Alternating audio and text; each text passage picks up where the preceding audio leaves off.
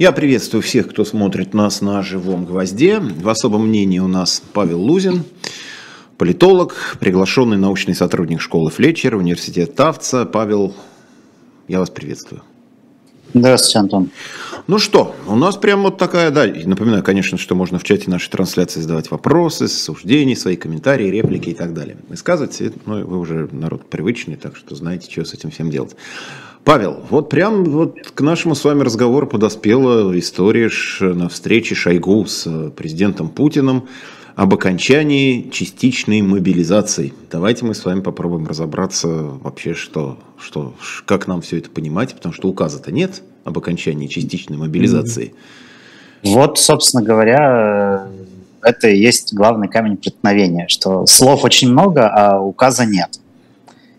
То есть э, пока не будет указа, ну, может, он там, сегодня появится, завтра, там, в понедельник или когда, э, тогда будет факт, и мы сможем с ним что-то делать. Пока этого факта нет, э, а есть только успокоительные вот эти все вербальные интервенции из Кремля, ну, пока лучше все-таки, знаете, излишнего оптимизма не питать, как мне кажется.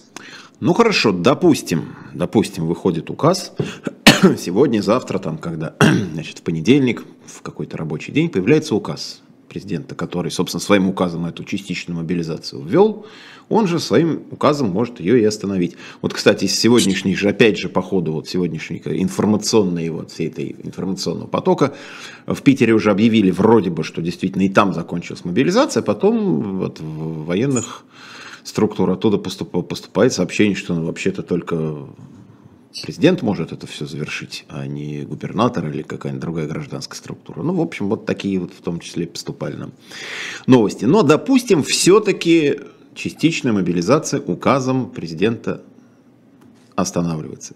Что это значит? Ну, э, если они остановят ее, да, хотя бы там на период призыва э, официально, что не очень на самом деле логично, потому что, э, несмотря на малочисленность, относительную малочисленность призыва, да, всего 120 тысяч человек, не 127, как прошлой осенью, не 134 с половиной, как э, нынешней весной, а 120, э, они эти 120, скорее всего, не наберут.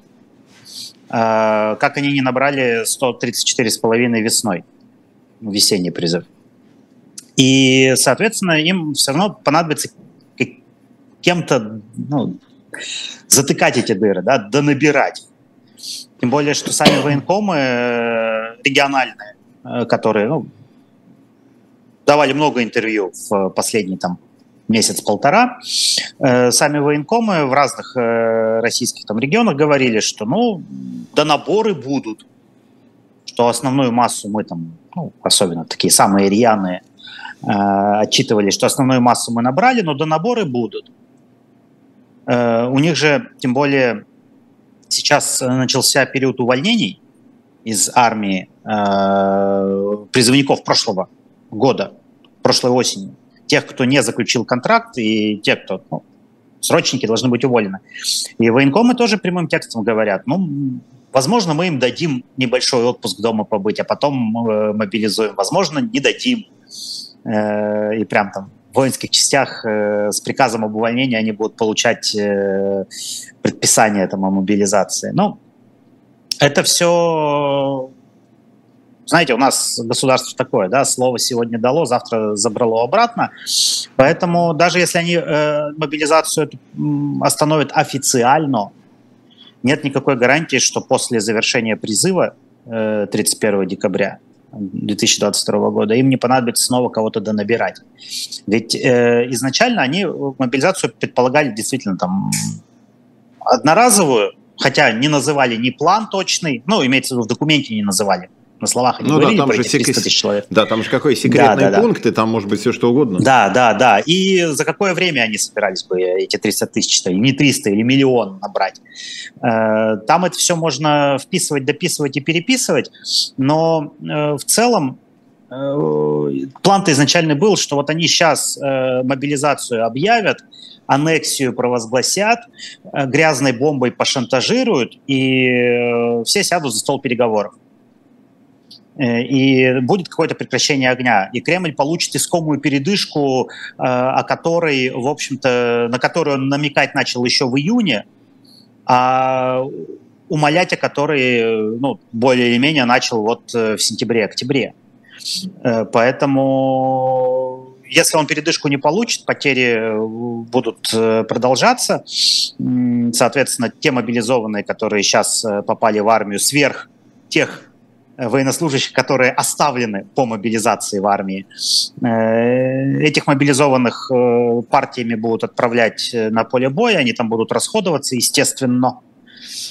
И, соответственно, понадобятся следующие этапы волны мобилизации, может быть, э, они будут ну, менее многочисленными, может, там будет не, не десятки тысяч, не, там, или там сотни тысяч человек, а может, они будут там на 30-40 там, тысяч всего, ну, всего, да, в период между призывами, например.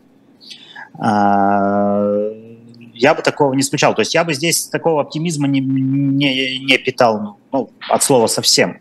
Потому что если не нужна мобилизация, то зачем, если они останавливают мобилизацию, зачем тогда нужен координационный совет при правительстве во главе с Мишустиным и с э, толпой силовиков, который занимается, собственно говоря, снабжением армии в условиях мобилизации, да, зачем нужны эти все региональные штабы оперативные, которые тихонечко там создают инфраструктуру для военного положения и которые тоже призваны э, обеспечивать э, мобилизуемых э, ну, хотя бы элементарно там едой и какой-то одеждой. Э, поэтому я говорю, пока иллюзии я бы не питал. Смотрите. Кремль собирается продолжать войну. Смотрите, несколько уточняющих вопросов. Вот вы сказали, этот призыв 120 тысяч, срочники. Э, до этого был 127, до этого 134,5. От чего это зависит? Ну, то есть, грубо говоря, от количества людей призывного возраста фактического, которые есть вот в наличии, или от чего-то еще? Ну, вообще призыв, э, да, это такой баланс потребностей вооруженных сил, и не только вооруженных сил, там же несколько тысяч стабильно идет в Росгвардию, несколько сотен идет там э, в, в ФСО, э, там, даже в ФСБ, по-моему, кто-то попадает. То есть есть потребности э, вооруженных сил и всяких военизированных ведомств, и есть реальная демографическая ситуация которая тоже ограничивает э, возможности по призыву. И есть, э, кроме того, э, объективное состояние армии, у которой помимо потребностей есть еще определенная реальность. Да? Э, там, у вас есть э, какое-то ограниченное количество воинских частей, ограниченное количество сержантов, офицеров э, и военной техники. Поэтому, в общем-то, всегда вот э, призыв это, это, это такое разрешение баланса. Окей, хорошо. Не так давно, кстати, я не знаю, ну наверняка вы на этот вопрос уже отвечали, может быть даже в этом эфире, просто я, наверное, упустил. Э, не так давно, относительно, ну несколько недель назад, Путин подписывал указ увеличивать численность российских вооруженных сил на, там, на, на 200 с чем-то тысяч, поправьте меня. На 137 тысяч. На 137 тысяч, ну хорошо. А при этом я опять же, там слышал, читал, что даже ну, та формальная численность российской армии, которая была закреплена, э, реально все равно было меньше. Да. То есть в чем тогда смысл, если не добирали и до исходного количества, в чем смысл увеличивать там еще на 130 с чем-то тысяч, если и так не добирали? Э, вот этот вопрос, на который я пытался отвечать с августа, и я удовлетворительно на него я ответить не могу до сих пор. Потому что даже с учетом э, там, нынешней мобилизации, то, как она проводилась, проводится, да, э, с учетом потерь, с учетом оттока э, военнослужащих э, из армии, да, люди увольнялись. Не все же э, хотели воевать, да, не, люди увольнялись из армии, из Росгвардии, отовсюду. Э, соответственно, даже нынешняя мобилизация, даже компенсировать выбытие вряд ли э, оказалась способна. Потому что я предполагаю, основываясь на тех данных, которые у нас есть, очень скудных данных, что вот из заявленных даже там 300 тысяч э, мобилизованных. Основная масса это все-таки уже действующие военнослужащие. А вот кого набрали, что называется, с улицы, до кого смогли дотянуться там по заводам, по разным компаниям, там, кого-то там, да, на улицах пытались хватать, э, там, по поселкам, по малым городам. Э, таковых э, оказалось где-то, ну, 100-120 тысяч. Потому что, э, ну, не переваривает армия большего количества свежепришедших.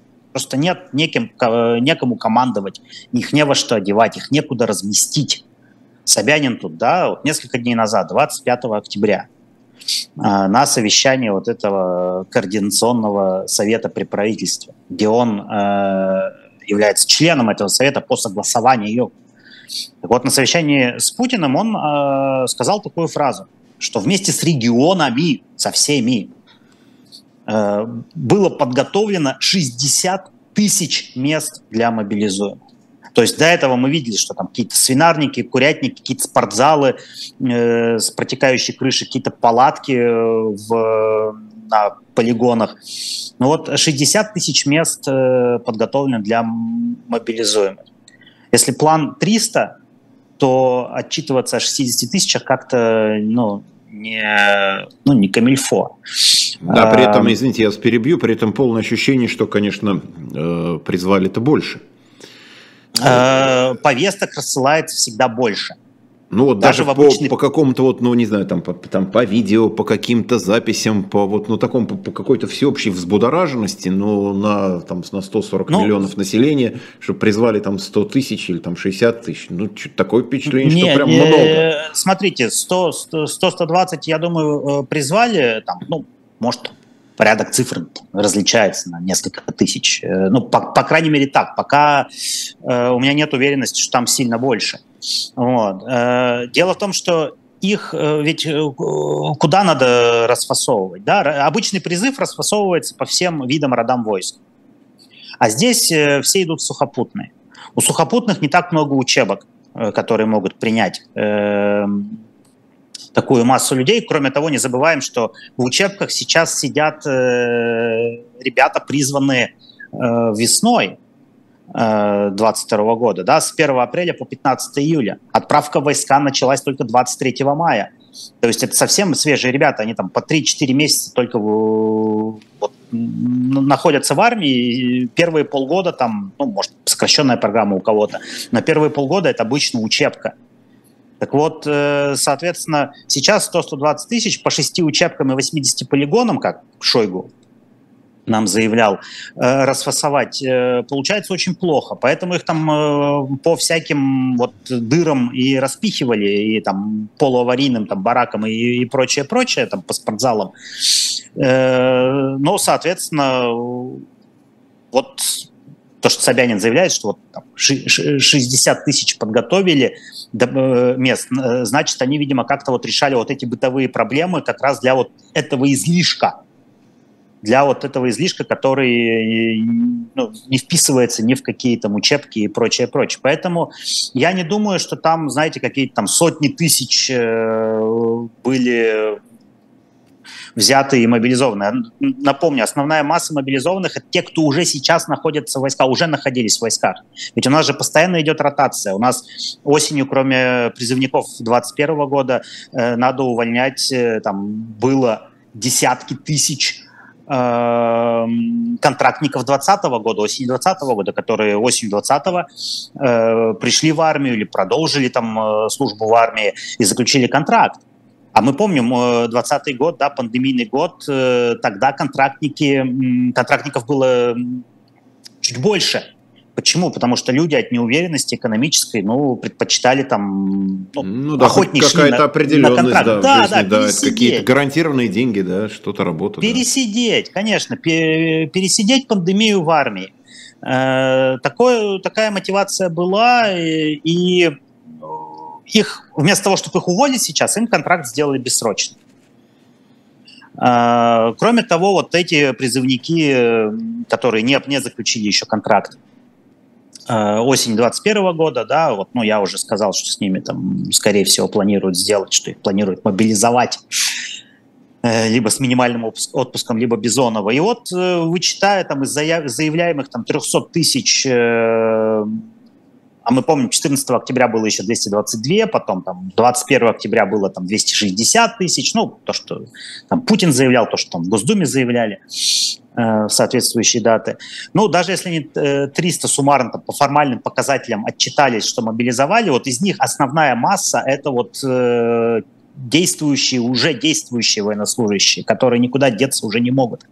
Вот. И их надо было кем-то доукомплектовать. Если мы берем э, там исследование даже медиазоны, вот э, несколько дней назад вышло, о том, что по их там подсчетам, но они там брали данные Росстата по переписи, Э, да, нет, сва- из... свадьбы там был, да-да-да. Да, по, по, по регистрации брака в ускоренном порядке они считали, но там методологическая ошибка э, у, у них в расчетах. Они почему-то процент эм, процент вот этих э, свежепоженившихся считали от э, тех э, э ребят, которые заявили переписчикам, что они, ну, живут с, там, с женщиной, э, и, соответственно, у них как бы супружество, но без регистрации. Гражданский брак, да. Ну, то, что называется гражданский брак, да.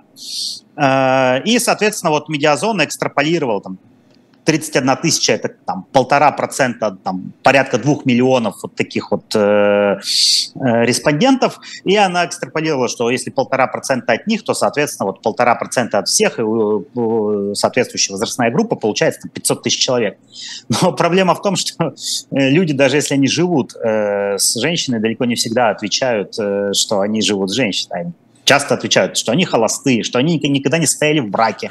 А в данных переписи эти тоже э, истории есть. Ну, вообще, перепись это вообще отдельная, отдельная история. Да, там, да, там да. Было, там вот больше 100% просто... населения было по итогам переписи, так оказалось, да, когда но... все суммировали это, это, это, это не так важно, потому что здесь общая методологическая ошибка. У нас э, всего мужчин там 18-49 лет, э, которые состоят в браке, их 13 там, с лишним миллионов, а мужчин, которые не состоят в браке, там, разведены, никогда не состояли и так далее, э, их 18 с лишним миллионов. И часть из них живет, э, естественно, там со своими возлюбленными, но они э, об этом э, переписчикам не сообщали. Поэтому вот надо брать абсолютное число. 31 тысяча свежепоженившихся э, ребят, которые получили мобилизационные вот эти повестки. Ну, учитывая, что часть мобилизуемых, они состоят в браке, часть мобилизуемых не собирается состоять в браке, ну, нормально, со 120 бьется. С 500 тысячами никак это не бьется. Поэтому, ну, Будем смотреть. Опять же, для 500 тысяч, видите, нету, нет ни командиров, нет ничего. У нас все сухопутные войска со всеми там э, частями вспомогательными, там, они накануне войны были 280 тысяч человек. Ну, прибавьте там десантников, морпехов, ну, получим там 360 тысяч человек. Это все вместе. А, куда там 500 там набирать, куда даже 300 там набирать. Павел, смотрите, ну вам, конечно, скажут, и уже нам пишут, я так суммирую некоторые у нас восклицания в чате, скажут, ну кто там будет разбираться, не хватает учебок, ну сразу там соберут, посадят в вагоны, повезут условно на передовую. Кто у нас вообще там про что думает, про подготовку, тем более же были же истории причем это не мы тут, так сказать, гнилые либералы, да, что-то сообщаем, а военкоры, проверенные люди такие, ну, системные, э, писали о безобразиях, когда там человек получал повестку, через три дня он где-то там уже его собрали, через два дня он уже где-то на передовой, через э, еще там три дня пришла похоронка, грубо говоря. И человек вообще нигде не готовился. То есть вот просто физически то время, которое нужно, чтобы его уведомили, чтобы он собрал вещи, там набрали эти родственники, там по, по, по семьям, по знакомым, купили ему, что там смогли в чем в дорогу собрать. Отправили его куда-то столько, вот сколько нужно времени, чтобы он прибыл там, в Луганскую область и, и, и погиб. То есть, там и погиб, человек, или попал в плен. В то есть случае. человек не, не да. проходил никакой подготовки, и зачем ему Абсолютно. тогда нужны эти учебки, если там за них считать количество мест в этих учебных центрах, когда человек вообще без всякого учебного центра просто отправляется в таких условиях, ну так по логике можно мобилизовать и 500 тысяч, и 700 тысяч, и миллионы, и, и не знаю. Кто ими командовать-то будет? То есть тех, кого отправляли сразу, безусловно, такие были, есть такие, а, они шли непосредственно на э, экстренное доукомплектование частей, которые там понесли потери, которые, в общем-то, там теряли боеспособности, но сохранили какой-то э, командный состав. А если вы наберете сотни тысяч, во-первых, их надо кормить. Во-первых, их надо кормить.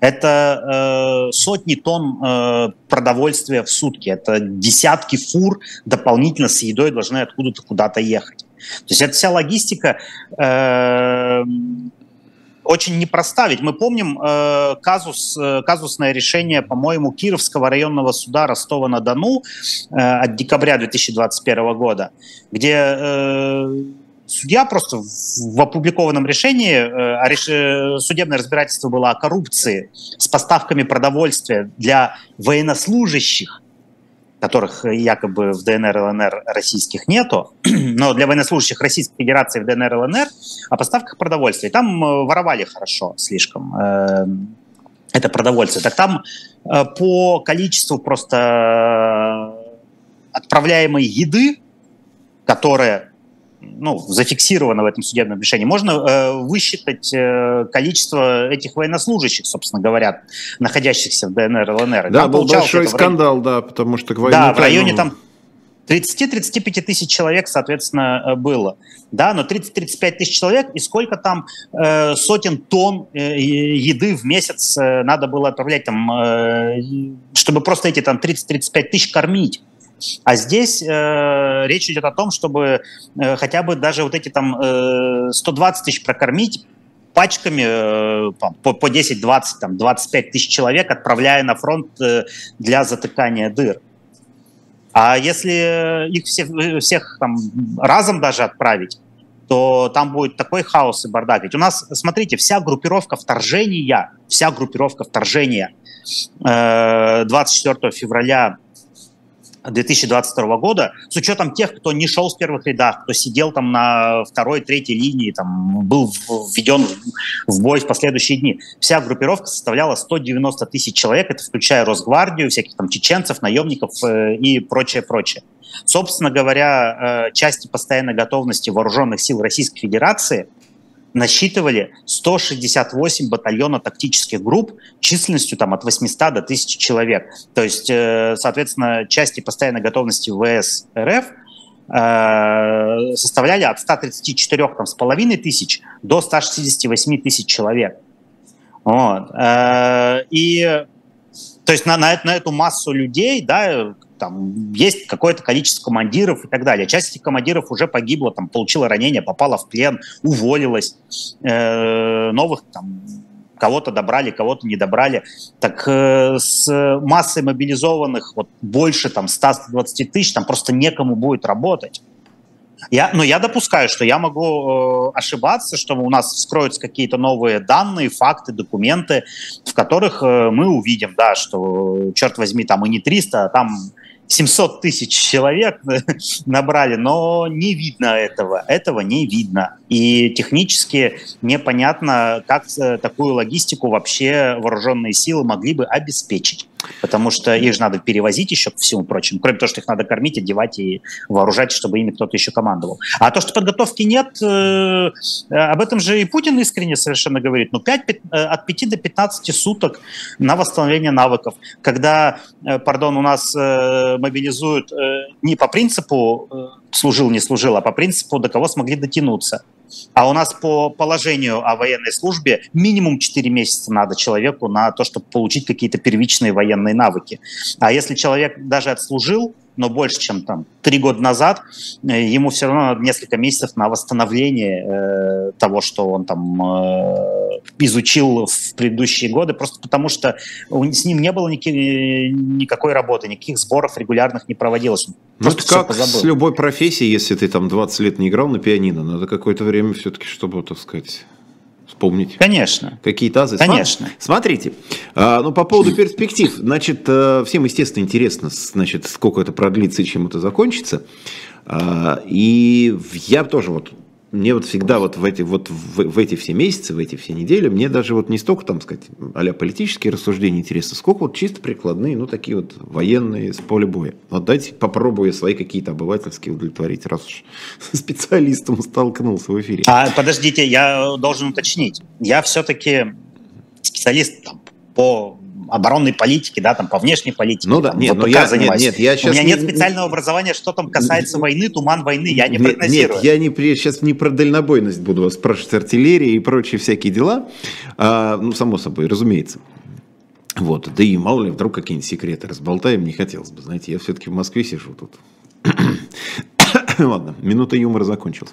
Так вот, значит, а, вот при всем вот этом вот раскладе, который сейчас сложился, значит, какое количество людей и при каких условиях там, мобилизованных, призванных могло бы обеспечить, ну, например, уверенную, стойкую, постоянную оборону тех рубежей, которые российские вооруженные силы сейчас удерживают. Это первый вариант. И сколько, ну, не знаю, людей, техники, чего нужно для того, чтобы вот эта вся значит, масса смогла перейти в наступление, как периодически говорят, снова в опросах же, соцопросах, поддерживаете вы там новое наступление на Киев. Ну и раз есть же такая тема.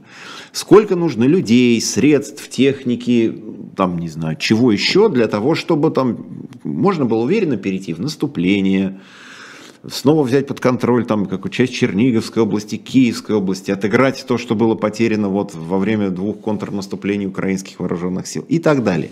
То есть можно это как-то прикинуть, что называется, посчитать, вычислить, э, проанализировать.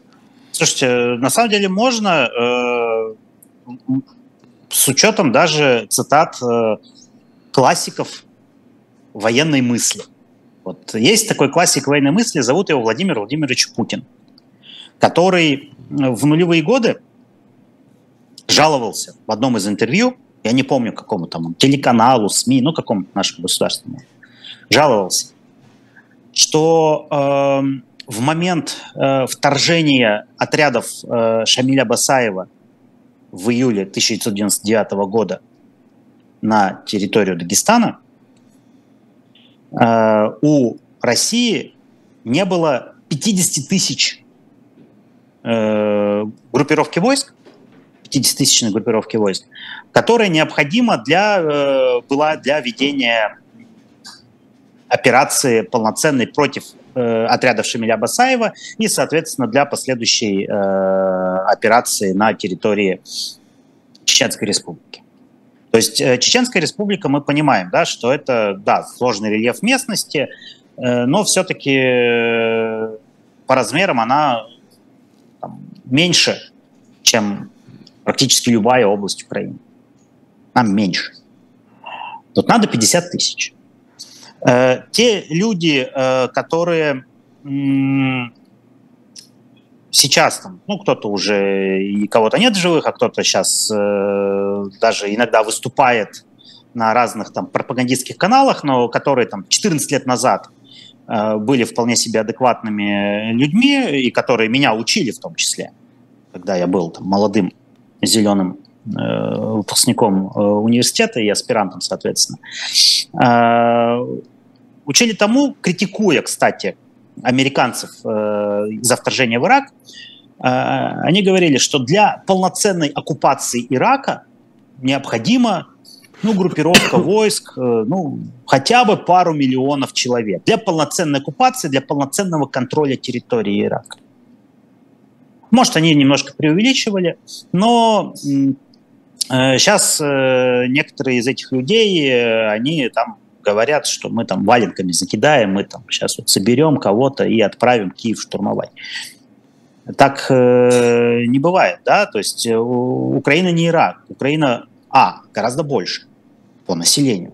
Не 25 миллионов человек, не 23 миллиона человек, как в Ираке в 2003 году, или там в середине нулевых, а 40 миллионов человек.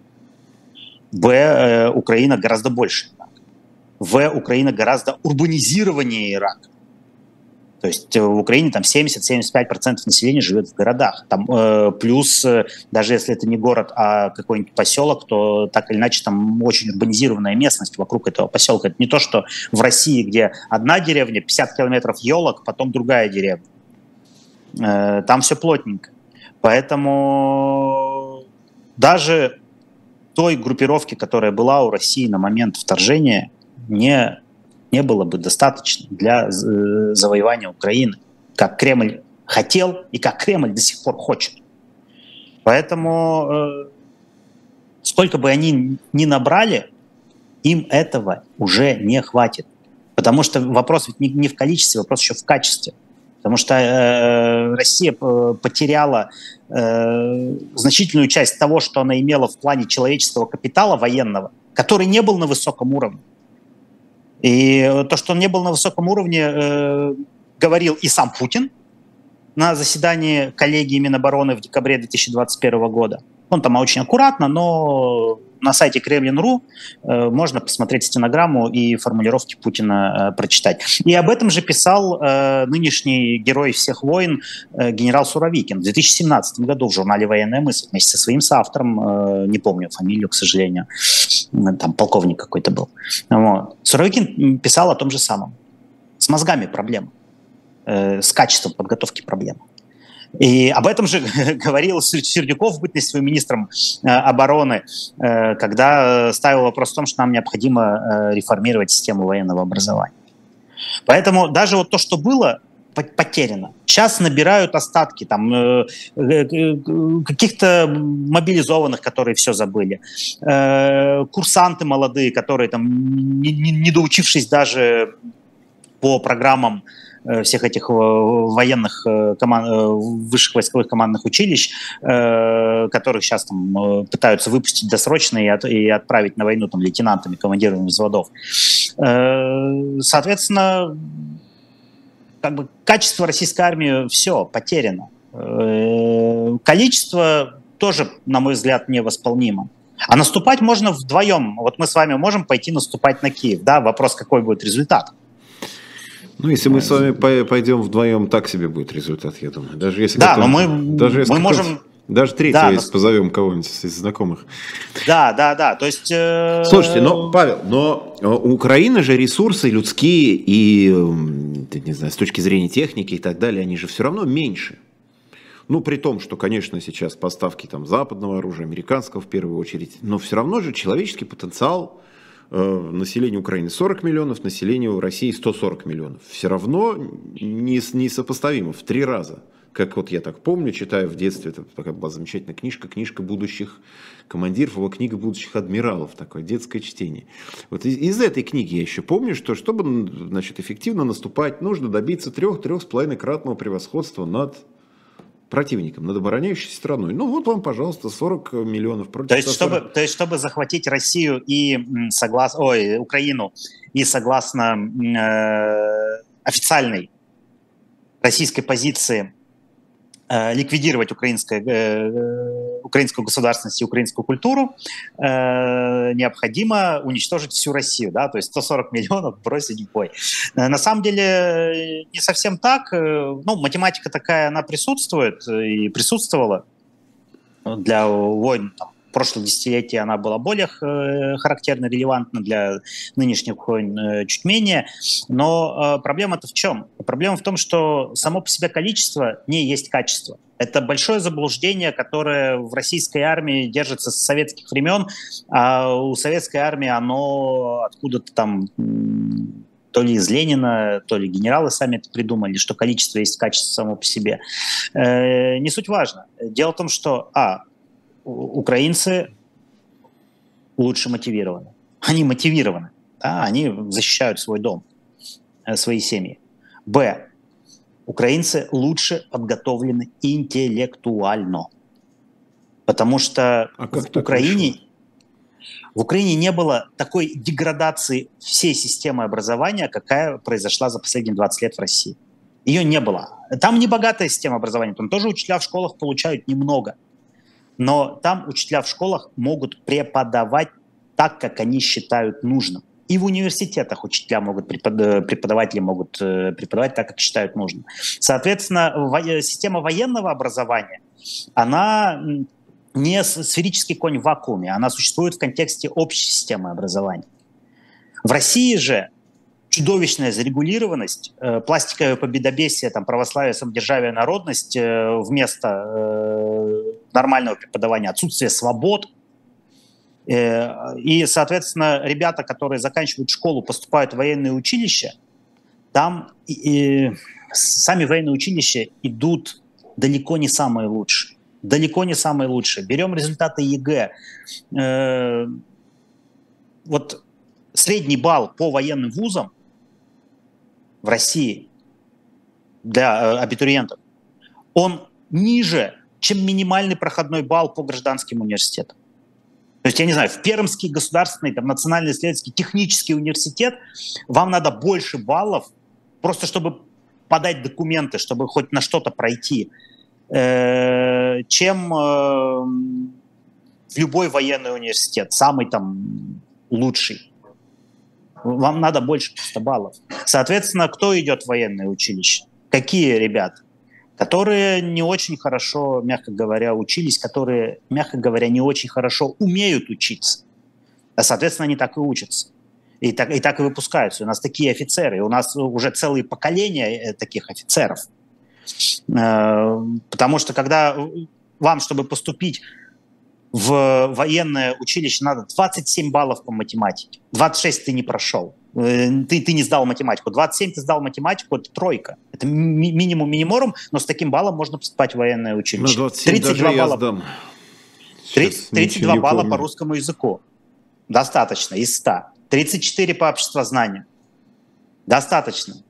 Э, поэтому здесь э, иллюзий питать не надо. А у украинских военных, э, кроме того, что система образования в Украине лучше – чем в России, потому что она не испытывала на себя такого бюрократического давления все эти годы. Во-вторых, она лучше интегрирована с европейскими э, системами. Россия тоже участвовала там в программе Erasmus+. Другое дело, что из России добраться до Европы гораздо сложнее э, чисто логистически, чем из Украины. И в-третьих, за последние 8 лет огромная масса украинских офицеров и сержантов прошла э, школу э, натовского военного образования. Инструктора работали в Украине. Украинские офицеры ездили учиться э, в страны НАТО и сейчас учатся. Кроме того, украинская армия получила э, огромный приток людей с гражданки, с хорошими специальностями, айтишников, бизнесменов и так далее, которые просто свои управленческие практики, организационные практики начали внедрять э, э, на поле боя. И плюс, очень важный момент, часто многими не принимаемый во внимание культурный фактор. В советской армии, особенно на младших командных должностях, процент украинцев был серьезно выше, чем э, процент, э, собственно, населения Украинской э, ССР по отношению к населению Советского Союза. А это почему так получилось? Это, то есть такие подсчеты кто-то делал? Это, а, слушайте, это? Подсчеты были, я вам сейчас не вспомню э, конкретную там к, книгу, статьи, там с, с, статистику, но почему так сложилось? Э, ну вот э, культура. Украинская ССР э, имела и более прогрессивную промышленность, э, в том числе оборонную промышленность, по сравнению даже с заводами, которые были на территории РСФСР, и как-то вот э, Украинская ССР э, давала э, хороших, крепких, э, подготовленных ребят для советской армии. Может быть, еще и потому, что самые лучшие советские части находились в Европе, группировка из Германии, в Польше, в Венгрии, в Румынии, и из Украины туда было просто проще набирать от, от, отправлять для службы. Но они там получали и лучшую подготовку, и в конце концов они, так скажем, э, советскую армию, э, ну, давали ей определенное качество. Вот. Э, потом, естественно, с распадом СССР все это дело было ну, уничтожено. Но, с другой стороны, если вы даже посмотрите на Министерство обороны, на замминистров, на генеральный штаб, там, на, на командующих там, родами, видами войска отдельными, э, их там заместителей, начальников штабов, вы увидите, что там э, тоже большой процент выходцев из Украины, из советской Украины. То есть в российской, тоже... в российской армии сейчас? Или... Да, да, да, да, да. То есть там тоже есть украинцы, но они, естественно, там все перековались, э, они абсолютно лояльны. Давно уже, ну раз они там 30 лет э, постсоветской России продолжили служить, они уже, естественно, ну, они российские, да, у них российская культура сейчас уже преобладает. Но так или иначе, из Украины было большое э, количество выходцев в советской армии. Э, соответственно, школа, украинская военная школа, она имеет место быть, и она сохранилась. Может, не, не, в, не в полном виде, но она получила еще инъекцию там, западного образования и так далее. Э, она имеет место быть. Ну вот, э, опять же, заглядывая немножко в будущее, коль скоро мы не исключаем того, что, возможно, там новые волны мобилизации, новые указы, правда, еще предыдущий еще не отменен, но мало ли. И Кадыров, и Пригожин, и не только они, высказывали идею, которая становится все популярнее, э, что, а, собственно, не, не призвать ли на фронт какое-то количество людей из силовых структур. У нас сотни тысяч в Росгвардии, ФСБ, полиция. Это люди, ну, в теории физически подготовленные, умеющие обращаться с оружием, знающие, что такое дисциплина, уже, собственно, устроенные в силовую структуру, то есть их не надо откуда-то там, кого с завода, кого из офиса, кого-то откуда-то доставать. А это вот уже прямо, ну, что называется, готовые бойцы, правда, которые не непосредственно там воевали, но тем не менее гораздо более подготовленные. А, вот давайте попробуем оценить перспективу, вообще поступят ли так, и попробуем оценить перспективу чисто практически, насколько вот условный там призыв нескольких сотен полицейских, сотрудников ФСБ, Росгвардии кого-то помог бы вот э, российской армии на фронте. Ну, с полицией интересно. Почему? Потому что сейчас, э, ну, судя по открытым источникам, в полицию идет приток людей, даже которые там год назад уволились и так далее, потому что э, из полиции на фронт не отправляют. То есть это тоже определенный, как бы, как сказать, контракт такой социальный. Да? Вот вы служите в полиции, шансов попасть на войну у вас меньше, чем если вы работаете на каком-нибудь государственном заводе, а в анамнезе у вас срочная служба в армии. Э, но это пока. Вполне допускаю, что будут отправлять. Другое дело, что, смотрите, у нас в силовых структурах на самом деле недобор. То есть и там у недобор? Нас... Потому что мы там тоже недобор. Мы Слушайте, мы, даже, даже... столько говорили, что мы живем в полицейском государстве, у нас получается и ну, у нас э, штатных, штатных должностей действительно много, но э, так или иначе, даже в ФСБ недобор. Неспроста ФСБ сократила в этом же году, кстати, что очень характерно, сократила требования для э, приема э, на работу к себе. Ну, в ФСБ официально там военная служба. Э, если раньше необходимо было как минимум высшее образование, сейчас достаточно среднего специального. ПТУшники могут пойти в ФСБ, потому что у них дыры огромные, особенно в региональных управлениях. Ну и надо понимать, что все-таки ФСБшник э, сидит он вот в региональном управлении, он что, хорошо воевать умеет? Нет, он не умеет воевать.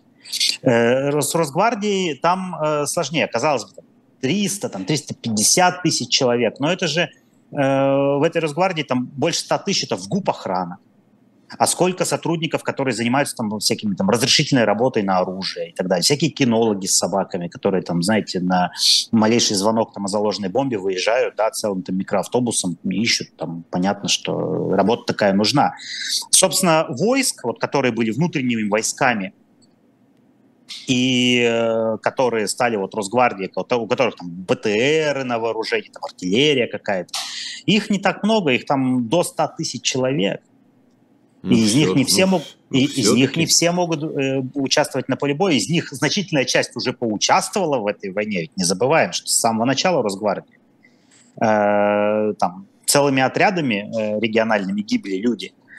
Э, и если полностью их там, допустим, отправить воевать, а кто будет э, обеспечивать безопасность трона? Потому что ш, э, трон сидит на штыках. Но если начать штыки из патрона вытаскивать, то там усидеть-то будет очень проблематично.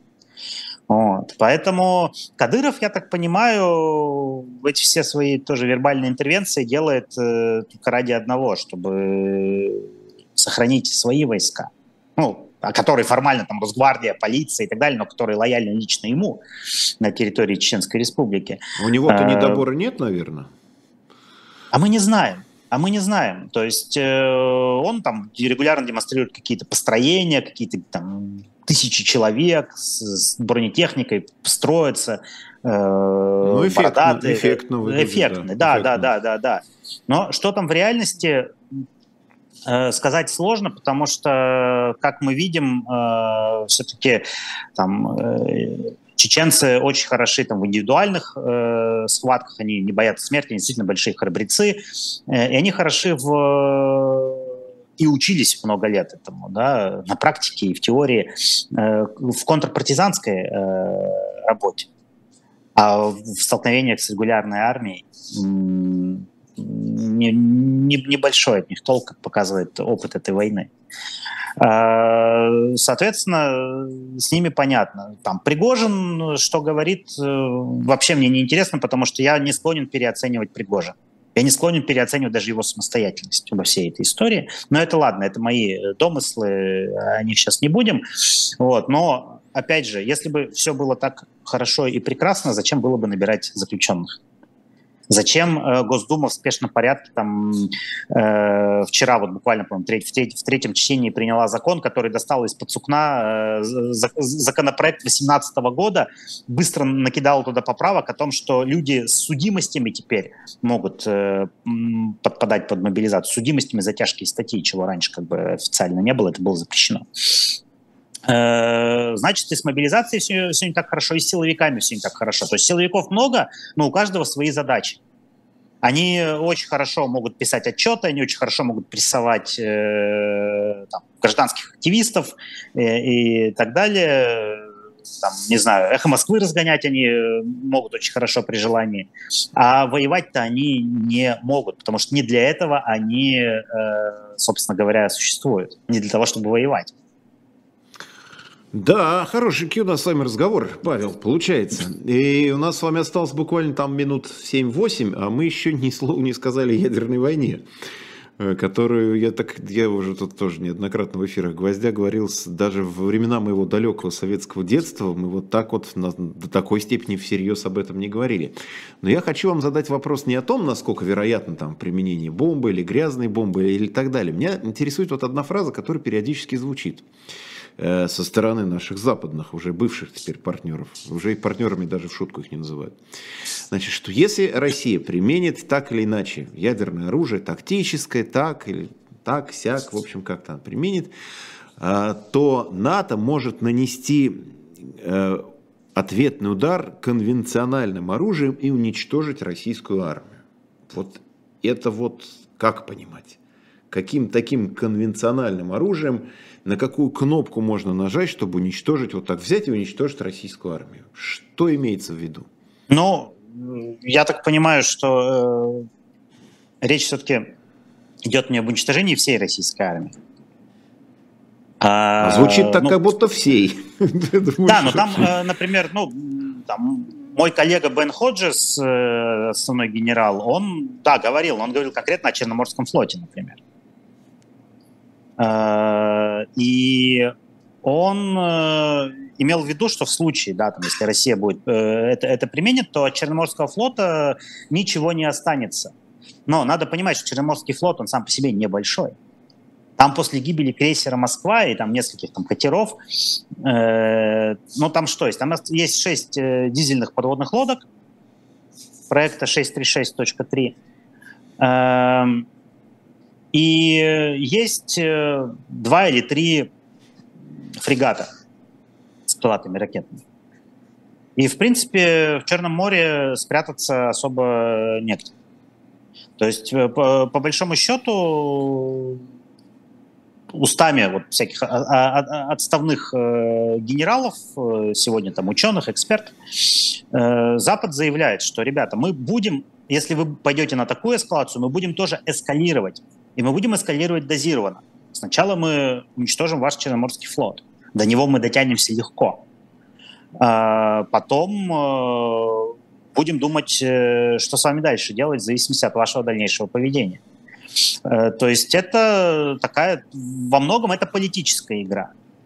Но понятно, что сегодня там, на Западе от России уже никто не отмахивается, Россия воспринимает всерьез и прорабатывают э, варианты э, на самые худшие ситуации. То есть это, это, это есть, это тоже надо понимать, что, э, грубо говоря, сегодня военные в странах НАТО ну, особенно там в США, например, они гораздо больше ястребы, чем кажется, чем политики. И у них в головах э, и на столах э, планы на, на самое, повторюсь, да, худшее там развитие событий. Планы есть, э, планы там старые какие-то достаются, дорабатываются, новые планы пишутся. Поэтому, ну, вот в таком мире мы с вами оказались. Э, что, что поделать? А, еще звучит фраза, что но сегодня, по-моему, и сегодня, и вчера из Пентагона говорили, что мы пока не видим никаких приготовлений реальных со стороны России к тому, чтобы применить ядерное оружие. А, а какие? Ну, мы, мы-то как-то вот мы так считаем, что нажал кнопку, там сказал президент, он ходит с чемоданчиком, там повернул какой-то ключ вместе с Герасимовым из генерального штаба, и полетела ракета. Че, все, не, же ну, должно нет, быть, ну... все же должно быть готово вроде бы уже. Там же телефон. Там же телефон, система спецсвязи, там же огромная ну, цепочка людей, вовлеченных в это все. Там стратегическое оружие, да, оно там на боевом дежурстве находится какое-то количество ракет постоянно с боеголовками, э, и в случае там ядерного нападения на Россию э, эти ракеты могут быть применены, но сейчас же речь-то идет в основном там о нестратегическом э, ядерном оружии, а даже вот то, что там Россия говорит о грязной бомбе, ну это радиологическое э, так называемое оружие, там больше психологического эффекта, чем какого-то реального материального ущерба или там ущерба для людей. Э, но так или иначе. А нестратегическое ядерное оружие, оно все хранится на базах хранения, действительно. И эти базы хранения, их не так много. Э, в России, и логистика как бы от, от базы хранения до носителя э, вот этого нестратегического ядерного оружия, это может быть там корабль, да, с крылатыми ракетами, там подводная лодка с крылатыми ракетами, либо это самолет, э, либо это какой-нибудь комплекс Искандер. Там расстояние измеряется, э, собственно, от базы хранения до ремонт технической базы, которая непосредственно готовит боезаряд к применению, там оно может измеряться сотнями километров, а от э, РТБ до носителя оно измеряется десятками километров. Поэтому э, там огромное количество людей будет в это все вовлечено, и это не за три минуты делается. Это делается, ну, если это когда-то, надеюсь, что никогда, э, будет кем-то сделано, то, то это потребует просто многих часов на подготовку, если не дней. Поэтому я думаю, здесь Запад, когда говорит, что мы не видим э, признаков подготовки, он как раз это имеет в виду, что мы не видим какой-то чересчур подозрительной активности на центральных базах хранения. Их, кстати, видно со спутников, их даже на Google Maps э, каждый при определенной сноровке э, с легкостью найдет. Э, там должна быть активность определенная, да, на РТБ э, должны быть какие-то активности определенные. Поэтому их, их видно, их будет видно. Поэтому если Запад не видит, значит, наверное, можно довериться. Ну, то есть, в общем, в эпоху большого брата со всех сторон живем, они за нами наблюдают. Мы, наверное, тоже как-то за ними наблюдаем, тоже что-нибудь такое видим. Ну, у нас с этим вот как раз проблема. Э, у России спутники оптической разведки, э, их почти нет. И э, именно поэтому и именно поэтому Россия э, так неуспешна в применении э, даже авиации собственной, потому что просто она не видит, куда использовать. Именно поэтому, кстати, Россия перешла вот к этой террористической тактике, что мы будем бомбить там гражданские объекты, электростанции, потому что ну, гражданские объекты, их видно. Там, на, на тех же Google Maps э, или там какой-нибудь наводчик с навигатором там в телефоне прошел, э, координаты на телефоне зафиксировал, отправил. Тут туда что-нибудь прилетело. Вот. А оперативной разведки спутниковой в России просто не существует. Просто ее нет. Да, готовились 20 лет, называется. Ну, опять же, система образования. Да, системы образования нет, нет специалистов. Э, бизнеса частного нет, бизнес душится, э, нету инициативы. В государственных компаниях, которые работают по принципу колхозов, э, там много не наклепаешь. Да и кроме того, курс вот этот на импортозамещение, он же абсолютно самоубийственный. Даже в Советском Союзе частично в военной сфере применялась электроника из ГДР. Там электроника из Болгарии даже применялась. Ну, там тоже копировали западное, естественно, но так или иначе Советский Союз не, не имел полного самообеспечения, даже э, электроникой там, образца 60-х, 70-х годов. А тут мы вдруг решили, что все сделаем сами. Нет, никогда такого не будет. Спасибо. Павел Лузин, политолог, Приглашенный вам науч... спасибо. научный сотрудник школы Флетчера, университет Тавца. Я вот все ваши титулы прочитал. Спасибо. Спасибо всем, кто нас смотрел. Да. Оцените это видео, понравившееся вам какими-то лайками и прочими способами, которые вам прекрасно известны. Спасибо еще раз. Всех благодарю. Да. Всего доброго. Смотрите спасибо. наш гвоздь дальше. Хороших выходных. Да, взаимно.